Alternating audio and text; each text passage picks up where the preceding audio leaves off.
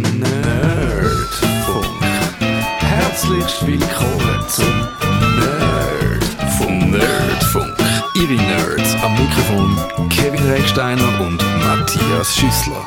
Heute haben wir eine Sendung, wo ich nicht weiß, ob es völlig banal wird werden, indem wir einfach so äh, Sachen, wo die Leute sich auch überlegen, jetzt breit treten oder ob es irgendeinen Erkenntnisgewinn zu erwarten gibt oder ob wir vielleicht unser Leben nachher ver völlig verändern Völlig. und und zu neuen Menschen werden und der Technik abschwören. Aber es geht eigentlich um Digitalisierung und was das für Rationalisierung in unserem Alltag auslöst. Ich habe irgendwann einmal beim SRF auf der Webseite so einen Artikel gelesen, wo es um den arbeitenden Kunden geht. Und dort ist ein bisschen analysiert worden, dass man als Kunde ja immer mehr Sachen macht, Aufgaben übernimmt von Leuten, die früher das äh, als Job gemacht haben und dafür bezahlt worden sind.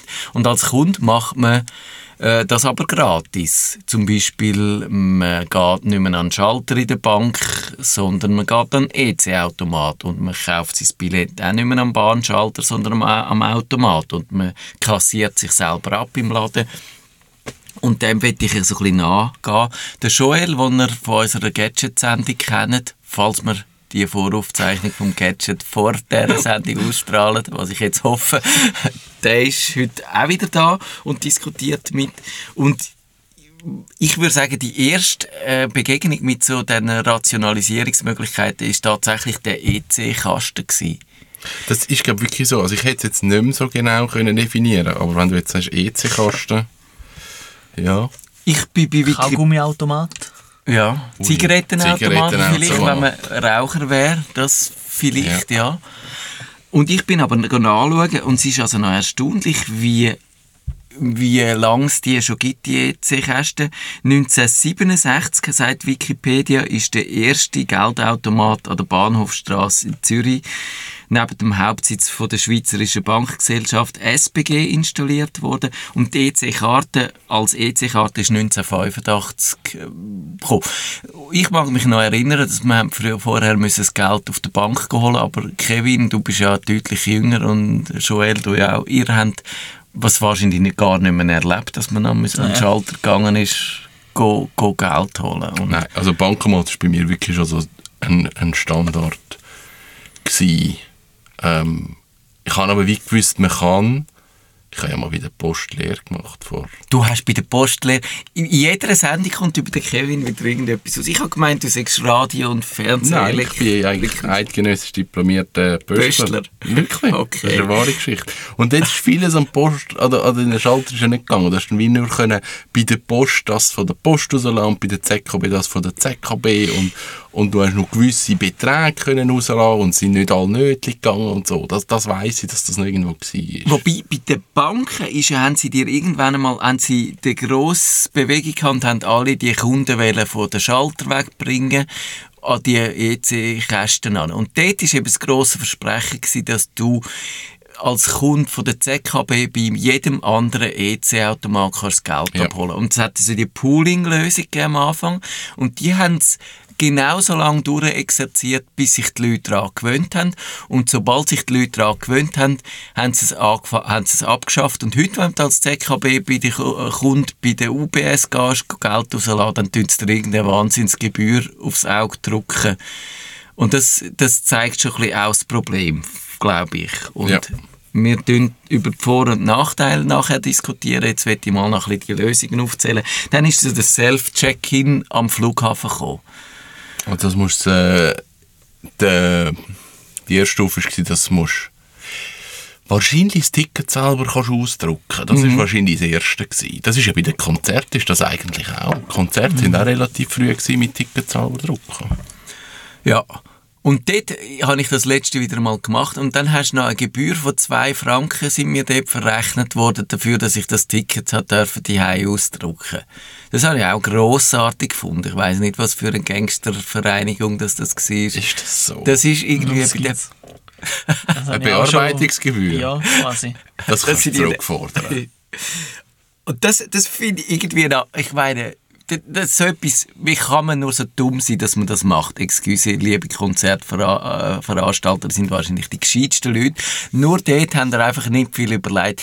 Das so etwas würde man doch einfach in in den Preis einrechnen, oder? Aber kann, kannst du das anhökeln, dass du das willst zahlen oder nicht? Die zwei Nein, du Ich musst es glaube, per Post zahlen. kostet es 5 Franken und wenn du es selber austragst, zahlst du nur 2.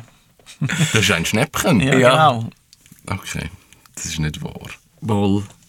Und, und jetzt im Moment sind wir, also, und dann die automatisierten Telefonsysteme, dass du ein, ein, ein, äh, das Fräulein vom Amt am Draht hast, wenn du irgendeinem grossen Unternehmen anläutest, oder eben dort halt die Telefonistin, die dich dann weitervermittelt, sondern wo du musst äh, die Tasten drücken an deinem Telefon, Aha, wo dann ja. dich irgendwo, irgendwo anleitet. Und Ja. nach dem fünften, sechsten Mal drücken bist du irgendwie auf dem Abstellgleis gelandet und weißt nicht mehr, wie, wie du zurückkommst. Es gibt die eine System, wo wenn du nichts machst, wenn du dich einfach dumm stellst, dann nach 30 Sekunden oder eine Minute musst du ein bisschen Geduld haben, dann haben sie das Gefühl, du sagst jetzt ein Senior, wo Oder das Telefon überfordert- geht nicht recht. Das Telefon geht nicht recht und dich dann weitervermitteln. Und dann kommst du manchmal wirklich, gerade also bei Support-Hotline noch jemand an, wo du sonst nicht angekommen wärst. Also so irgendwie ein bisschen in wahrscheinlich geistig Darknet. behinderten. Schalter. Och. Aber, aber die können dann manchmal auch mehr und sind ein bisschen besser geschult. Also das kann sich durchaus lohnen. Der Elon Musk hat das gemacht, lustigerweise, ich glaube bei PayPal, einer von seinen älteren Firmen. Wenn, je lauter dass die Leute schreien am Telefon, desto mehr Priorität haben sie bekommen in der Warteschlange. Das ist wahr. Ja. Aber das machen wir jetzt ein. Ich glaube, dort, dort würde man wahrscheinlich noch viel könnte man dort rausholen, wenn man, wenn man ein bisschen wüsste, wie man das System würde hacken Dann jetzt eben natürlich die SBB-Billetautomaten. Ja. Und das Neueste ist, was, was auch noch in der Entwicklung ist, sind so die Behördengeschichten, dass halt sie dich vom Schalter am, am Gemeinshaus können weghalten und, und irgendwie eben dort auch Sachen automatisieren. Aber das ist noch nicht so weit fortgeschritten, wie das könnte sein wahrscheinlich. Und eben halt das Self-Scanning. Ja. Fällt euch sonst noch irgendetwas ein, was ich jetzt da übersehen habe? Was auch, was auch noch irgendwie an unmittelbarer Automatisierung man kann. Ich glaube, vieles ist so, vieles, was so die Transformation ins Digitale nie gemacht hat, so, was dir als Mehrwert verkauft wird. Ja. Das, das ist alles so Sachen. Also, jetzt bei meinem Coiffeur, du kannst online einen Termin buchen. Du musst nicht mehr anrufen, Mhm. du kannst online einen Termin buchen. Das ist eigentlich automatisiert. Ja. Das ist ja wahrscheinlich ein Vorteil. Genau. Da kann man sagen, das Genau. spart dir Zeit, indem du dich nicht musst irgendwie Ja. mit jemandem... Also alles, eigentlich alles, was heißt, oh, jetzt hast du die Freiheit, das jederzeit zu machen. Das heißt, dort ist irgendetwas rationalisiert worden. Mhm. Wahrscheinlich gibt es tausende Fälle und man, man ist sich das gar nicht bewusst. In dem Fall bringt es auch etwas, indem du nicht musst, äh, hin und her machen mit Terminen, sondern sie schlägt dir vielleicht gerade einen vor und dann kannst du sagen, der passt mir nicht und so kommst, kommst vielleicht Ja. schneller an einen Termin an. Und es hat ja auch das, das Google hat ja auch so einen, äh, so einen Telefonbot vorgestellt, neuerdings, den Mhm. Ja. brauchen sie für, glaube ich, so eben Abfragen, sie haben ja das in ihren Google Maps rein, der Dienst, wo sie auch ganz viele Unternehmen drin haben und dann gibt es die, die nicht in der Lage sind, das im Internet zu machen Ja. und dann läutet der Google Bot denen an und fragt dann eben, hast du offen heute oder wann sind deine Öffnungszeiten und hast du, nimmst du Kreditkarte und hast du Parkplätze und so Sachen. Und dass sie so können telefonisch Sachen abfragen, das finde ich noch spannend. Und dann hat es schon die Vorstellung gegeben, wo, wo sie das präsentiert haben, dass dann der Google Bot am anderen Telefonsystem anläutet und sich zwei so, so digitale, automatisierte Telefonsysteme unterhalten und völlig aneinander vorbeireden. Steuererklärung Ja. ist auch äh, ist eigentlich auch das gleiche Prinzip Ja. mit, mit wie heißt's? Private Tax. Genau. Das ist, Also stimmt. dort, dort erfassst du am PC, aber es wird in dem Sinn Arbeitszeit gespart, weil niemand mehr muss deine Steuererklärung abtippen. Also es hat viele Vorteile. Es entstehen keine Rechtschreibfehler und es wird nicht falsch übertragen, aber grundsätzlich ist auch dort irgendwo haben, sind Leute eingespart worden, die das hätten müssen übertragen. Mhm. Und das findet da an vielen Orten statt. Und ja, ich glaube, eben, man darf nicht sagen, dass es grundsätzlich schlecht ist. Eben, Also- reden wir über Vor- und Nachteile. Genau. Und ich habe gemerkt, es ist irgendwie noch schwierig. Ich habe probiert, das ein bisschen auseinander zu dividieren. Es sind ja die Vorteile aus der einen Sicht Ja. ist ein Nachteil aus der Ja. anderen Sicht. Also es kommt sehr au- auf die Sichtweise an. Und sagen wir aber mal, Vorteil aus Sicht der Nutzer sind im Idealfall tatsächlich Zeitersparnis. Du stehst, stehst nicht in Schlangen, du kommst schneller dran, du kannst äh, ja, vielleicht genauer das, deine Wünsche anbringen und ja, kommst zum Beispiel am Bankautomat auch in der Nacht Geld über, wo früher, Ja. wenn die Bank zu war, ist sie zu gewesen und du hast kein Geld im Sack gehabt, selber schuld, hast halt im Spunten müssen einen anpumpen und jetzt, wenn du jetzt einen anpumpst, umgekehrt, dann sagt der, wieso gehst du nicht an den Geldautomat und dann musst du sagen, ich ist halt nicht mehr drauf, oder? Das ist dann halt bisschen das Problem. gibt, der gibt Und- mir ja nichts mehr. die Rationalisierung, im Idealfall entstehen Einsparungen, die am Kunden weitergegeben werden. Und wahrscheinlich ist das aber häufiger so, dass, glaube ich eben, dass das nicht weitergegeben wird. Oder nur ein ganz kleiner äh, Teil Also finanziell davon. weitergegeben, Finanziell, ja. Und ich Ja. glaube, der Rationalisierungsanteil, der verschwindet irgendwo. Da müssen wir jetzt wahrscheinlich irgendwie äh, äh, Ökonom sein, um das können beurteilen, wo das angeht. Aber ich glaube, es landet nicht beim Kunden. Wäre meine Behauptung. Und da kann man sich darüber streiten, ob weniger soziale Interaktionen ein Vor- oder Nachteil sind. Ich glaube, für mich als Nerd, der manchmal froh ist, wenn er nicht muss sich mit Leuten abgeben muss, ist es ein Vorteil, dass man das einfach anonym kann machen kann. Ja. Aber dann gibt es vielleicht auch Leute, die sonst einsam sind und so und dann noch weniger Ja. Möglichkeit Ja. haben, sich mit, mit anderen auseinanderzusetzen. Also, eben, ich glaube, das ist wirklich das Problem. Das Vorteil, Vorteile sind auch Nachteile. Es, es ist immer Sache vom Blickwinkel. Ja. Also gewisse Sachen, eben Bankomat.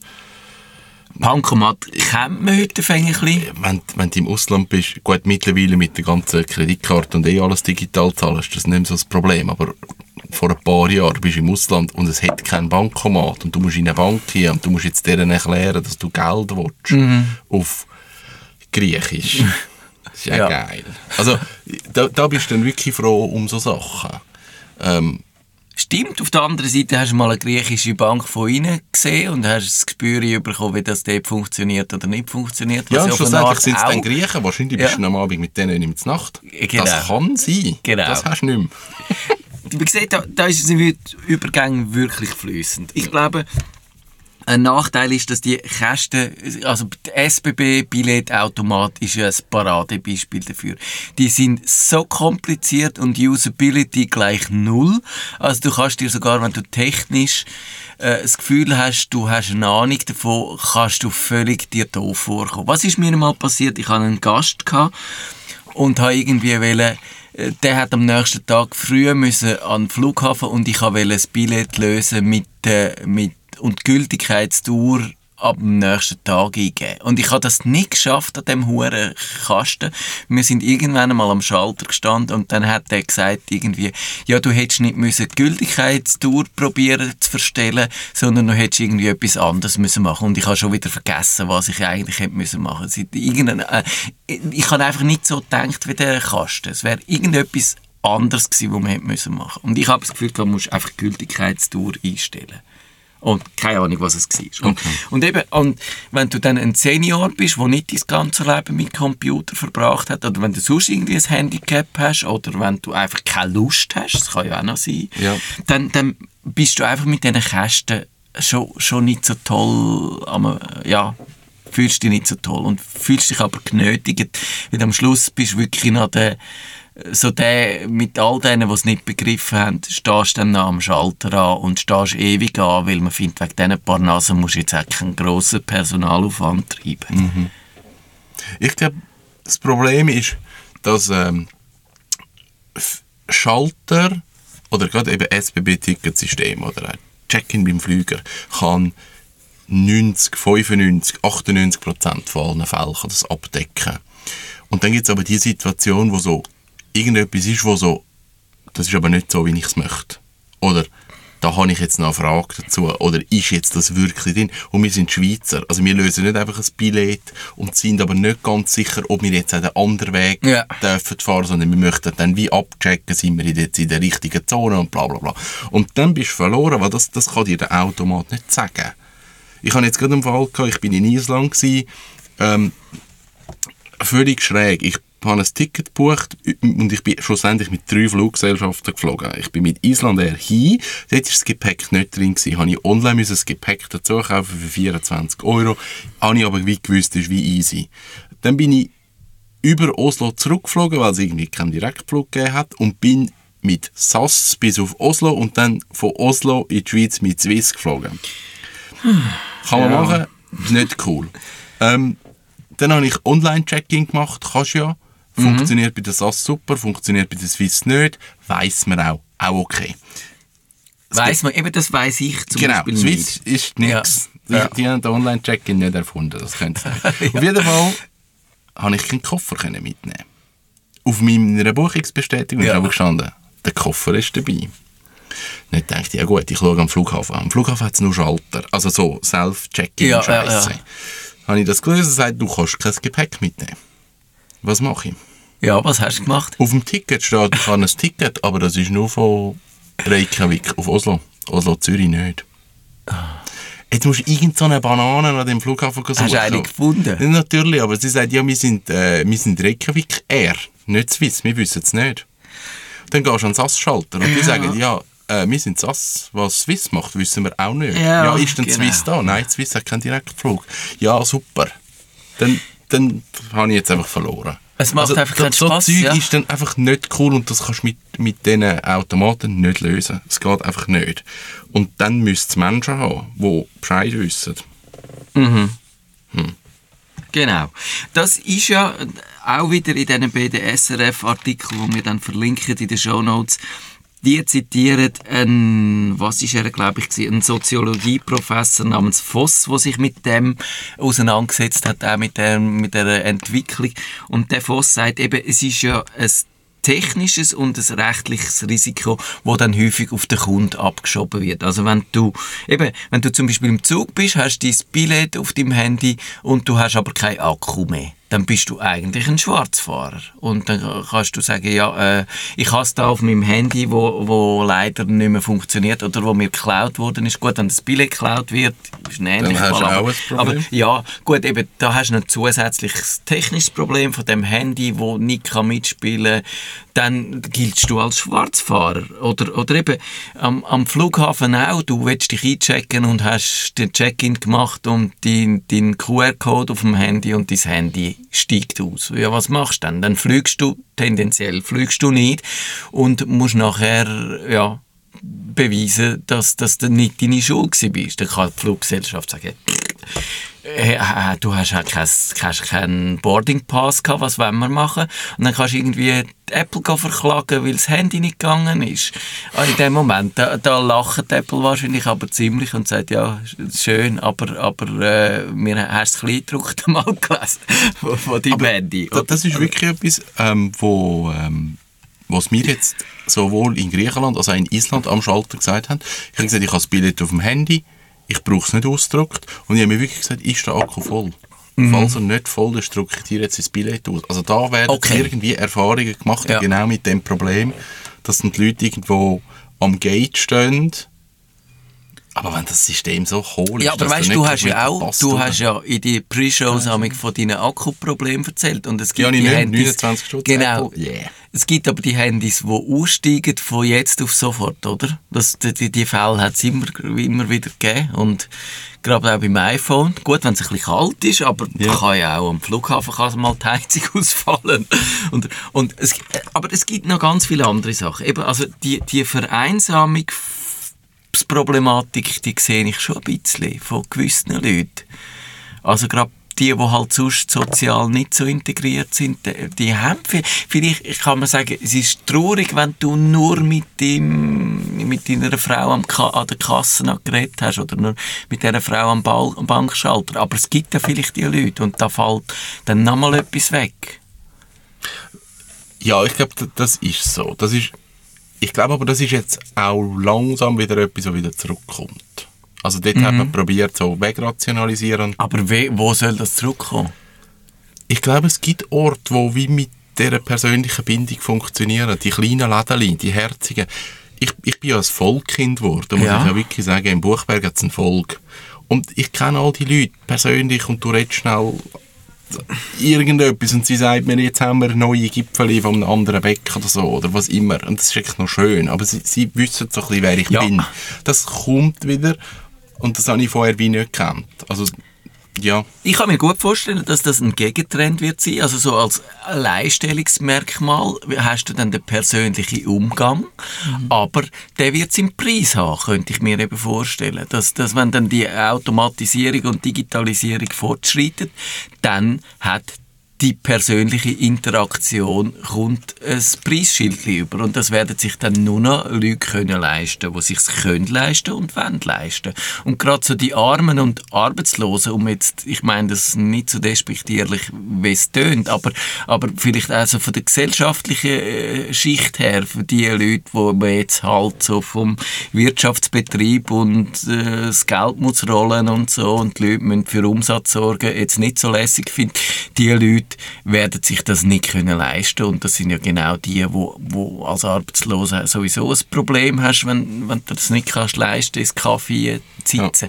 Was, was machst du denn noch, wenn du nicht einmal mehr deine Brötchen gehst posten, nicht einmal dann noch kannst mit jemandem reden? Also das ist für mich ein ungelöstes Problem, ja. Das ist ein ungelöstes Problem. Ja, ich denke auch, das Problem gibt es schon. Also es, Das gibt's schon, ja. Genau, es gibt ja Banken, die Gratiskonten anbieten, wo alles nur noch über das App läuft. Ja. Und sobald du einen Schalter gehst, zahlst Also wirklich, das ist Realität. Ja, und, und eben, es geht um, glaube ich, knallhart, äh, ja, kapitalistisch äh, Kosten einsparen, Gewinn, Gewinn treiben und es ist lässig, wenn man Kunden dazu bringt, Sachen, Arbeiten zu machen, die vorher jemand gemacht hat, der einen Lohn dafür bekommt. Kommt noch dazu, dass natürlich auch all die Leute, die vorher den Lohn verdient haben, den dann nicht mehr verdienen. Und das finde ich gerade so bei diesen, bei diesen Kassen, Self-Scanning-Kassen, wird ja jetzt immer noch gesagt von Migros und Coop und so, nein, das ist keine äh, Rationalisierungsmaßnahme, wir sparen kein Personal ein, die tun dann mehr supervisen oder was auch immer. Und das stimmt vielleicht jetzt, aber es muss mir niemand sagen, das ist nicht in, in fünf Jahren immer noch so oder in zehn Jahren. Und irgendwann mal, wenn das etabliert ist, wenn genug Leute die selber Scanning-Kassen Ja. nutzen, dann kommt dort äh, Cut beim Personal. Das ist für mich so sicher das ist eine logische Ja, Konsequenz. also, Aber klar. da will ich jetzt auch mal dagegen reden. Oder? Dann gibt es vielleicht neue Aufgabenbereiche für die Leute. Die können vielleicht etwas, ich sage jetzt mal, Kreatives oder, oder umfangreicheres machen, an der Kasse scannen. Das kann ich dir jetzt auch nicht gerade sagen, aber das Beispiel hat es ja schon vor 100 Jahren gegeben mit den Dampfmaschinen. Haben auch alle gemeint, sie verlieren jetzt ihre Arbeit. Und es hat wie dann wieder neue Branchenzweige gegeben, wo sich die Leute ihre Nische können suchen Also ich, bei mir hat es schon Ja. einen Wechsel gegeben in dieser Wahrnehmung. Also wenn ich irgendwie finde, früher habe ich gefunden, alles was du kannst rationalisieren, Mhm. wo Jobs sind, wo, wo, wo nicht cool sind, also Monoton, oder? Gestelle auffüllen, Ja. äh, Turnschuhe einpacken, ah, das ist jetzt kein geiler Job. Wenn du das acht Stunden am Tag machst, ist das nichts. Das ist nichts. Das ist aber meine Wahrnehmung, dass ich das nicht finde. Wenn ich jetzt aber Künstler bin und sage, ich habe eigentlich meine Projekte, ich bin Künstler, ich bin Maler und ich mache das einfach zum Geld verdienen und ich will einfach einen Job haben, wo ich mich nicht muss reingeben muss, wo ich einfach mein Ding mache, mir nicht muss Gedanken machen über irgendetwas, was ich mache, ist das eigentlich für die Person genau das Richtige. Und es gibt Menschen, die, die genau das brauchen, die genau ganz einen einfachen Job brauchen, den ich mir jetzt nicht vorstellen könnte, aber wo für andere Leute eigentlich der richtige wäre. Ja. Und dort nimmst du den Leuten auch etwas weg. Und das ist, Genau. das ist eigentlich schade, dass das passiert. Die- Nicht, eben, man kann es auch da nicht grundsätzlich sagen. Ja. Sage, es gibt gewisse Jobs, äh, wo, wo nicht für Menschen gedacht sind, in heißen, lauten so Umgebungen möchte jetzt wahrscheinlich niemand arbeiten. Aber in anderen Fällen muss ich sagen, mal, es gibt eben eine Berechtigung für diese Jobs. Das sehe ich als Problem und ich frage mich auch, eben, was ja äh, gerade so mit dem Geldziehen, 24 Stunden, das, das befördert also die, die rund um die Uhr Gesellschaften, die 24-Stunden-Gesellschaften, das wiederum, eben, das kann so mit bei diesen Jobs, wo es dann noch braucht, dann verlagert sich dort auch noch mehr in Nacht ein, weil und, und, und so die Arbeitszeiten werden aufgeweicht, weil die Leute erwarten, dass man alles 24 Stunden am Tag kann machen kann. Und es gibt keine quasi verordnete Ruhezeiten mehr. Man kann sich darüber äh, streiten, wie gut oder schlecht das die sind, wenn, wenn einmal die ganze Gesellschaft ein bisschen zur Ruhe kommt, weil halt Sonntag ist oder weil Abend ist oder weil, weil Morgen ist ich, ich kann mir schon vorstellen, dass immer alles irgendwie noch hektischer und, und noch Atem, noch schwieriger wird sein, zum Atem zu kommen, wenn, wenn, wenn halt einfach das Angebot rund um die Tour vorhanden ist und man immer alles kann machen zu jeder Tages- und Nachtzeit. Ich glaube, das ist die Befürchtung von vielen Leuten und dass das auch viele Leute realisieren und da ein bisschen wie ein Gegentrend werden schaffen. Mhm. es gibt schon so, mhm. so, so die Bewegungen, oder, wo das fordern. Ich glaube, die Oase wird es geben. Genau, ich aber wirklich vielleicht nicht generell so über, über ja, ich habe wirklich befürchtet, dass die Oasen dann wieder für die werden sein, die sich es leisten können und die anderen halt aufgefressen werden. Kann man es aufhalten? Müssen wir es aufhalten? Also ich tue im Migros, wo ich an der Kasse zahle, ich mache keinen Self-Checkout. Ja. Das gibt es ganz selten. Jetzt haben sie die Self-Checkout, die Scanner auch am Schluss vom Laden verleiht.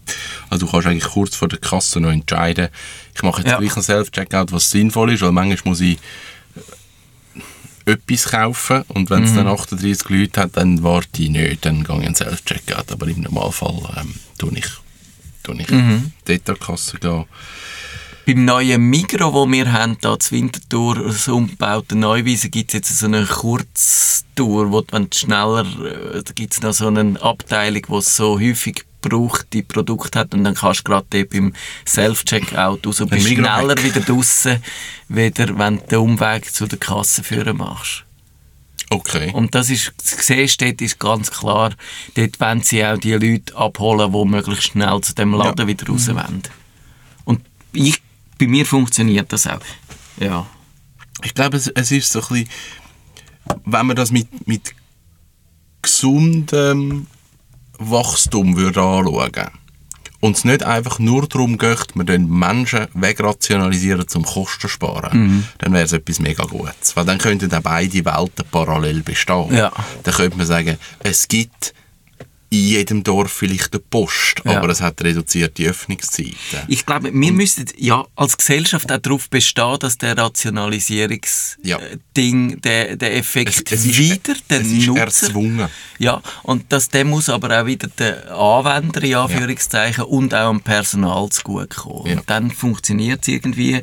Und sonst, ja, ich glaube, es lässt sich nicht aufhalten. Ich habe ein bisschen gegoogelt zu allem, was mir eingefallen ist, was man könnte rationalisieren, findest du irgendeinen, der es ausprobiert. Zum Beispiel Automatenkaffee statt bediente Lokal natürlich Roboterrestaurant Eat SA oder ITSA. ITSA breitet sich an der US-Ostküste aus. Also das gibt's dann, hast du das Gefühl, gibt es dann ein Bordell, wo Sexroboter antreten? Ja. In Japan? In, nein, nicht einmal. In nicht. Barcelona. Aha. Lustigerweise. Das erste Bordell, hätte ich auch gedacht, in dem ausschließlich Sexroboter arbeiten.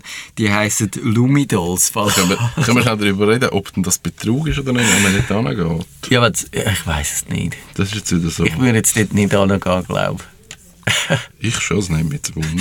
Okay, du kannst uns berichten. Es gibt eine, äh, es gibt eine Sendung über das. Ich glaube, wahrscheinlich wird es nicht so schlimm werden, wie wir uns das jetzt vielleicht ausmalen, weil meistens die, sind die Entwicklungen ja dann nicht der Untergang vom Abendland, wenn man sich das vorstellt.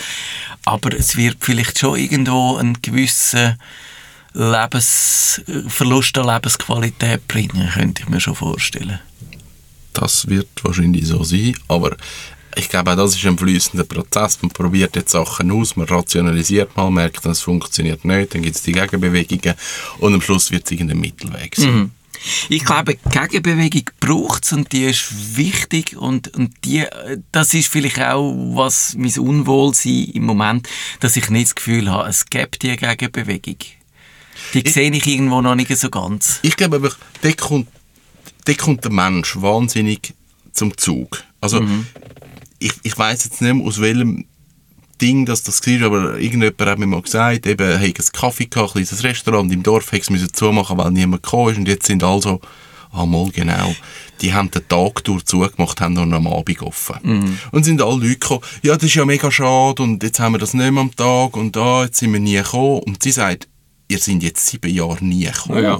ja. Jetzt tut es euch leid, weil es zugeht. Ihr hättet vorher müssen kommen, dann hätten wir nicht müssen zumachen. Ihr könnt euch nicht beklagen, dass es jetzt zugeht, wenn ihr vorher nie gekommen sind, einfach weil ihr euch wird die Option genommen, die ihr vorher nie genutzt habt. Und das ist das, was beim Menschen passiert. Wieso gehen Poststellen zu? Weil niemand mehr Briefe verschickt und niemand mehr Briefmarken braucht.